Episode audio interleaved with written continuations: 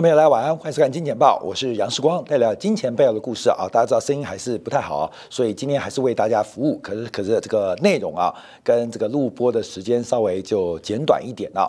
当然，今天几个重点，第一个是呃，大陆股市跟港股啊，在今天在三天。大跌将近十 percent 之后出现反弹，这基本上解读啊，就是月线、季线跟年线的乖离过大，所以出现了一个跌升反弹的发展。好，但我们注意到，因为从整个大型的一个平台被跌破，那。中国股市或香港股市有相当久的时间要来做观察。假如我们以这个大中华资金炒作观察的话，观众可以留意港交所，从港交所的股价跟形态，可以留意港股，甚至可以作为入股的另外一个领先指标。那我们可以继续来做一个观察。随着市场的一个估值的修正，那可能对于很多。呃，不管是对于大陆深沪指数，或对于港股有兴趣的投资人，这个机会就会慢慢的浮现。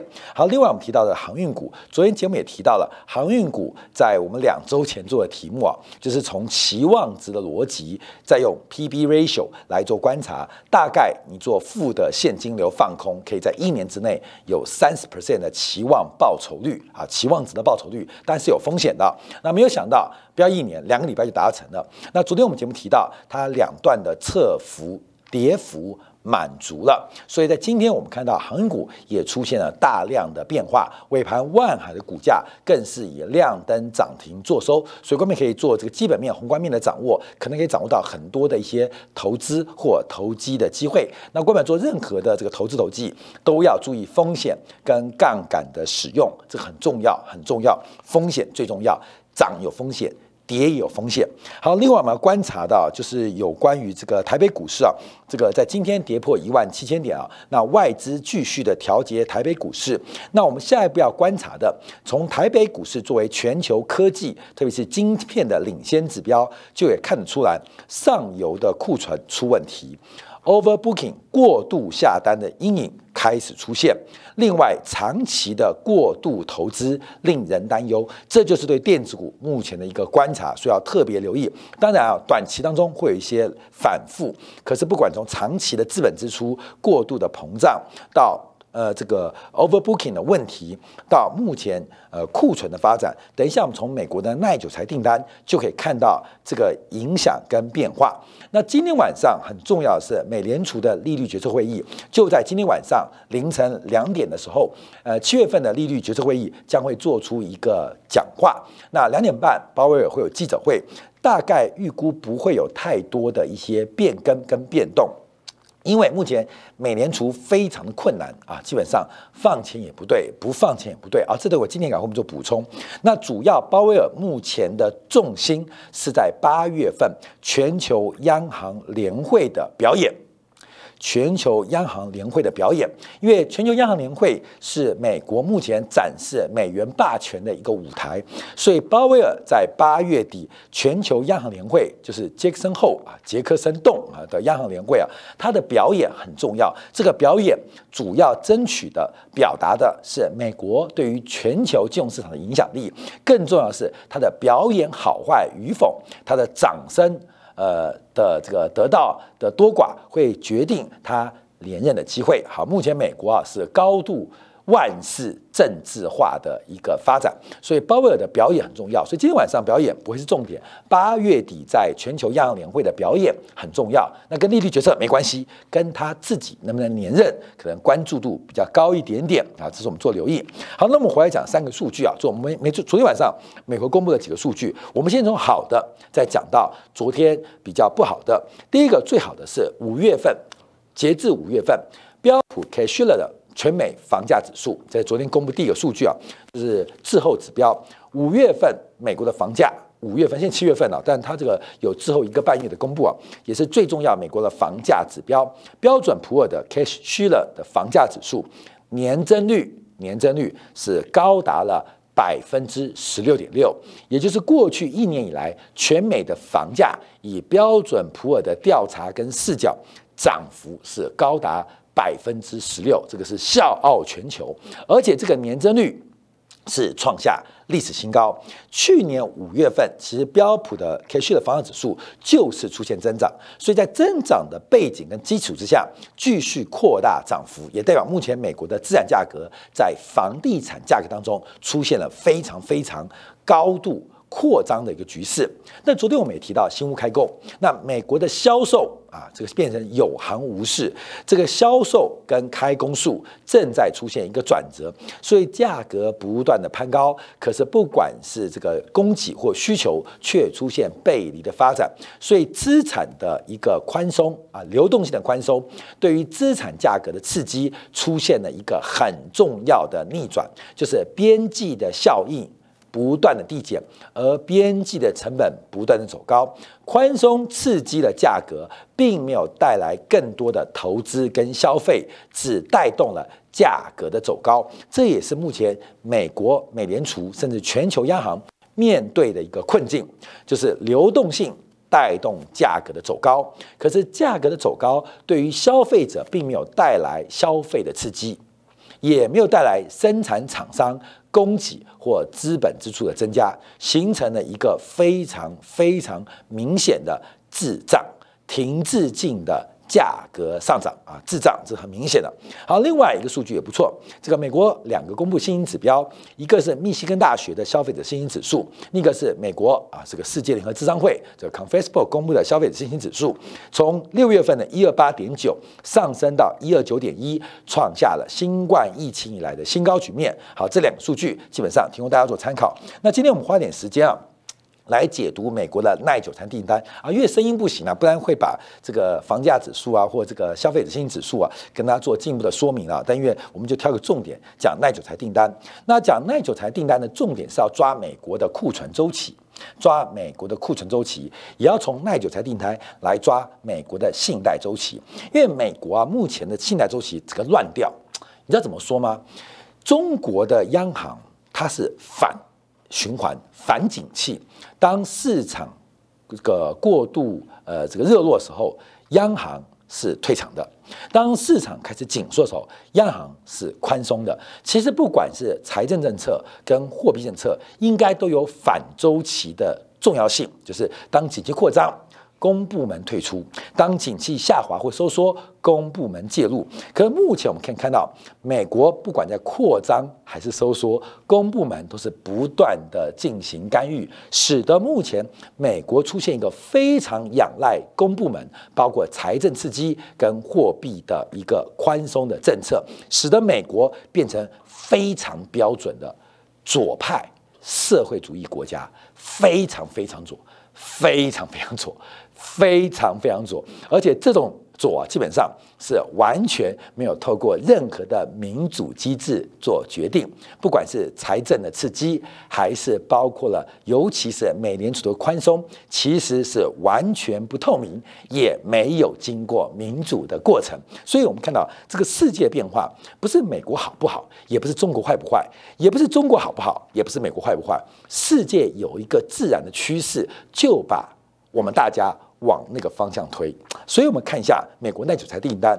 那耐久材订单提供给我们库存周期跟信贷周期的一个很重要的一个方向。昨天商务部公布的耐久材订单，耐久材指的是三年以上啊，这个可重复使用的资材啊，包括像电视机啊，包括手机啊，包括了像电冰箱啊，这叫使用周期、使用年限超过三年，而且可以重复使用，所以这叫耐久材。那譬如像我们吃的汉堡啊。吃的牛排，这就属于非耐久材，就是它第一个保存期限不长，第二仅供一次性或不太能够经过重复性使用，所以老婆是耐久材。那小三就是非耐久材，你把小三搞成耐久材，你会搞成大麻烦。你把老婆当做非耐久材，你在家里会很难过日子。所以基本上，什么叫耐久材、非耐久材，这个定义要清楚哦。那使用的这个说明也不太一样。好，那我们看美国耐久材订单啊，年增率较去年六月份是大幅增加了，增长二十九点三 percent，五月份年增率是四十二点八 percent。当然我们知道，因为美国的社区隔离是从四月、五月、六月开始反。映在市场的销售。所以从这个耐久材订单的年增率，似乎看不出它主要的一个方向，就要从月增率做观察。因为六月份跟五月份的耐久材订单来做一个比较，呃，六月份比五月份增长了零点八 percent。仅仅只有市场预估的三分之一，因为原来市场估计六月份的耐久材订单会比五月份增长二点二。percent，所以第一个我们看到这个耐久材订单的一个数字当中，第一个月增率是低于预期的，第二个我们跟五月份相比，五月份比四月份是增长了百分之三点二，所以假如我们用微分的角度来做观察，美国的耐久材订单其实可能在四月份就做出了转速转向，在五月份得到确认。好，所以我们从耐久材订单虽然增长，可是我们从这个年增率或从月增率的角度可以做观察，就是目前美国的整个商品周期或库存周期应该正在封顶，正在这个顶峰上啊，这是我们之前的估计。而库存周期来到顶峰。那它后面它就是个火车头又来了啊！我们常常跟大家讲火车头，我跟你讲，我们坐火车常常会看，就是火车去哪边嘛，你不能瞎坐乱坐一通嘛。所以火车头现在是在干嘛？这攸关的方向跟后续的节奏跟变化。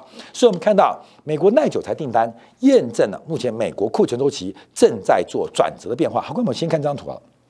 就是我们之前提供大家做关注的。好，这两条曲线再次讲一遍啊，一个是这个呃蓝色线的需求周期的曲线，一个是红色的供给的周期曲线。那为什么红色比蓝色弹性更大？好，这是我们原创跟大家分享的，就是说，因为供给的厂商相对于消费者来讲，有更多的资讯。跟更多的判断，所以供给之于价格的弹性会大过需求之于价格的弹性，因为资讯不对称，有交易成本的存在，所以供给的价格弹性会高过需求的价格弹性。也因为这个原因，会导致出现一个周期循环，包括了主动加库存。被动加库存、主动去库存跟被动去库存四个阶段啊，四个阶段。好，这个我们在节目当中不断跟大家做分享啊。那因为声音不好就不讲不多说了。那这个解释的话，只要看金毛看久就知道，我们这个四个周期很重要。因为库存周期它代表的是行情的变化。我们一直跟大家提到，库存周期进入了主动去库存阶段的尾声，就会是股市的低点。它对于股市来讲是领先指标。是领先指标，所以我们配合信贷周期，再配合库存周期。我们提到，因为目前中国刚刚进入这个区块，叫做被主动去库存阶段。我们从 PMI 等等数据可以验证，所以我们之前对大陆股市保留啊，第一个是信贷周期在下滑，信贷脉冲在下滑；第二个库存周期还没有进行完主动去库存的阶段，所以不可能有多头。所以，呃，跟大家因为入股常常走高嘛，像创业板啊、科创板常常爆冲，会给很多对于大陆股市投资人或是关心大陆股市的人一些呃错误的一种价格讯号。可是我们一直跟大家提醒，大陆股市不可能有超级多头，多头或买点不会是现在。为什么？一个是信贷脉冲，一个就是库存周期。好，现在股市跌了，我就跟大家讲了啊，大家才知道。其实我跟你讲，看多看空。去年三月十九号叫你大家君子回归，涨到那里改变信仰啊！关淼有时候跌的时候要开始叫你炒买点的时候，你也不相信；涨的时候叫你注意风险，你又骂我，所以就很困难啊。好，现在我们看到股市跌了，跌就是最大的利多，所以我们现在观察中国股市落底的时间。这个时间并不是八月九号，也不是十月十八号。不是这种时间，而是从这个自然这个商品周期当中可能发生的时间点。除了信贷脉冲之外，我们现在观察到，就是从中国的库存期正在进行主动去库存的阶段。好，这个主动去库存阶段何时会进到低点？见到了转折点，那就是股市的低点啊，关没有？它会领先股市，股市。股市跟它的关系不会等到周期往上哦，股市往上的时候会进入主升段哦，到这边会进入末升段哦，所以基本上我们就要抓这个低点。那这低点怎么抓？我们可以从 PMI 指标来做一个预测啊，这后面会做分析啊。那今天要讲的是美国，因为我们一直跟大家提讲，美国应该是在这个位置，就是从主动加库存，哎呦缺货，零件缺货，晶片缺货，呃，这个呃货柜的仓位缺货，疯狂的加库存啊，疯狂加库存，现在。在被动加库存阶段，就是市场上这个库存的堆积问题开始出现，慢慢的呈现。我们要知道，美国目前的库存消费比啊，你从末端就是零售端点，它是创下历史新低，这是分子分母的关系。可大家特别留意，美国的上游跟制造商，尤其是商品制造商的库销比，正在历史平均值一个标准差之上。也就是我们一直在过去几个月提到，美国的库存问题会变成下半年的大麻烦。那现在从耐久材订单就可以看到这个端倪啊，所以我们只回来做观察，美国目前的这个库存周期正在进入一个被动加库存的阶段。也就是不知不觉啊，备货很多，可是因为销售的速度开始放缓，所以不知不觉库存增加，这是一个被动加库存阶段，这个观众特别留意。那欧洲比较慢，欧洲现在是主动加库存的尾端，这个比较慢，比较慢不代表坏，比较快不代表比较好，这是一个固定周期的发展。所以，我们从这个美国耐久材订单，刚刚我们为什么要讲月增率啊？为什么要讲月增率？原因就是我们来验证我们之前的讲法，因为各位有。这不是自豪，就是我们很多假设需要很多数据来做验证，而这个验证再做一个持续反复的推敲，才能扩大到大家关心的财富的变化，甚至投资跟投机的一个手段。好，那既然从月增率角度，大概今年四月份甚至五月份最满就是已经进到高点了。我们看哪些的耐久材订单在做一个下滑？其实最做指标的，各位你知道这总金额多少吗？美国六月份的这个耐久材订单是两千五百七十六亿。两千五百七六亿，五月份的绝对金额是两千五百五十五亿。其实六月份比五月份只增加了二十一亿啊，这个增速是非常慢哦。而且相对于六月份是进入消费消费的旺季啊，暑假的旺季，理论上耐久材的订单为什么市场本来有那么高的预估？主要就是因为进入旺季，可是旺季不旺，已经在耐久材订单来做呈现。那特别是包括了电子产品，现在下滑的速度。开始逐步的确认，不管是电脑，不管是手机，都出现了确认，都出现了确认。我们要特别留意啊。那另外包括了一些金属制造也开始下滑，甚至我们要注意到这个运输设备也开始出现一些转折啊。每一个产业先后见高，有的高点可以确认。所以像台北股市今天为什么科技股跌那么重？所以啊。建议观众朋友，假如有投资大陆股市的要注意，因为以先后逻辑啊，台北股市的价格发现会领先于大陆股市科技股的价格发现，大陆商品价格的价格发现会领先于台湾在商品股或周期股的价格发现，所以你可以利用不同市场的讯息差跟时间差来掌握机会，懂了吗？所以这个很简单，就跟没有其实。讲你就你你你应该有感觉啊，这不是我发明的，就是讲你发，哎，对对对对，有感觉，你久就看得到。那不知道的人慢慢去体会啊。所以目前我们可以观观察啊，这个科技股它面对的压力其实是相对要出现转变跟转折的，要特别跟大家做分享。好，最后我们要提到一点啊，就是美联储今天晚上的利率决策会议，当然啊，包括市场普遍预期七月的政策。的变化应该不大，因为主要会压在八月份的全球央行年会，鲍威尔最重要的竞选演讲就在八月份，针对他是否能够连任，他要如何的表演，表演对外美元的霸权，对内寻求连任的机会，所以今天晚上可能影响不大。可是美联储在鲍威尔不断为了自己连任。争取机会的同时，陷入一个非常重要的困境。我们今天等一下要解读，因为美国的实质利率抗通膨债券昨天又创下了历史新低，它的值利率、它的报酬率来到负的。百分之一点一四七，那这会有什么样的影响？又为什么产生这个原因？关表是真的失率走低吗？我们等一下提供几个图表，让大家了解到整个美国的实质率压利率压低，它不见得完全是这个美国经济要衰退，而完全是美联储所创造的一场金融的压迫。甚至叫做资产价格的泡沫大戏正在演出，所以休息一下，精彩部分我们就针对啊，美联储到底如何操控通胀预期跟实质利率，而这个人造通胀还记得吗？我们在四月份、五月份讲这个通胀是人工的，谁人工？美联储人工。我们今天就要提出证据，让大家了解到为什么叫做人工通胀。而现在通胀预期降温，为什么会降温？为什么降温？其实我们的肉感不重要，因为四光什么物价都在涨，不一秒通胀，为什么通胀预期下滑？贩夫走卒的肉感不重要。